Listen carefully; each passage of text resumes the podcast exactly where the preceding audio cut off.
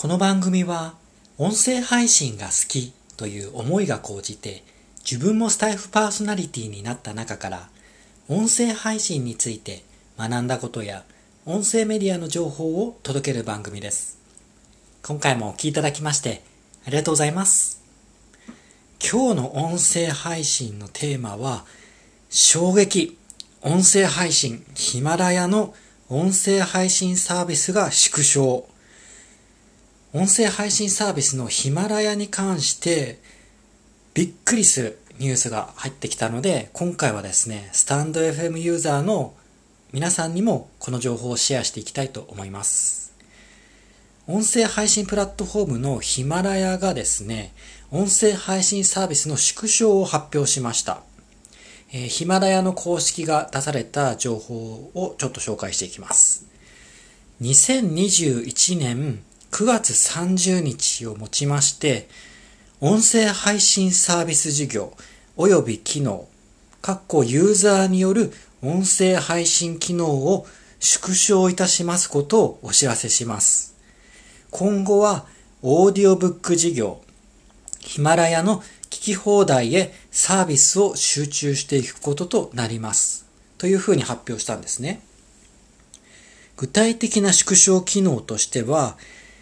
新規音声の録音、アップロード、過去音源のテキストデータ編集、再生数、フォロワー数などの分析機能、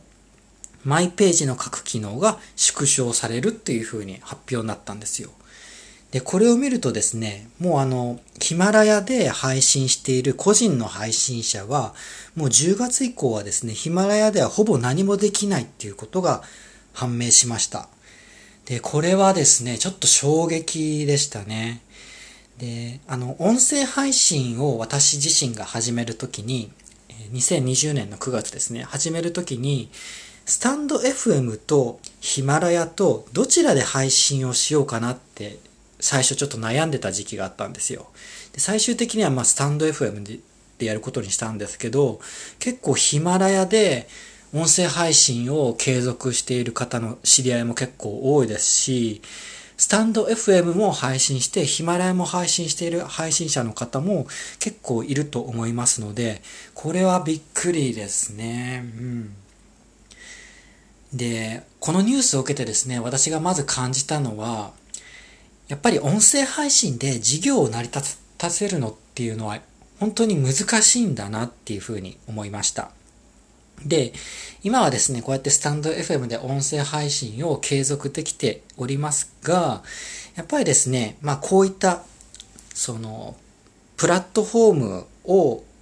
まあ、利用する上でですね、こういうふうな可能性っていうのはゼロではないっていうのを、まあ思いながら、まあ、スタンド FM で音声配信続けられてることっていうのはね、本当に今ありがたいことなんだなって思いながらやっていきたいと思っております。はい、今回はですね、音声配信ヒマラヤの音声配信サービス縮小について紹介をしていきました。これはびっくりですね。はい。今回も最後までお聴きいただきましてありがとうございます。それでは素敵な一日をお過ごしください。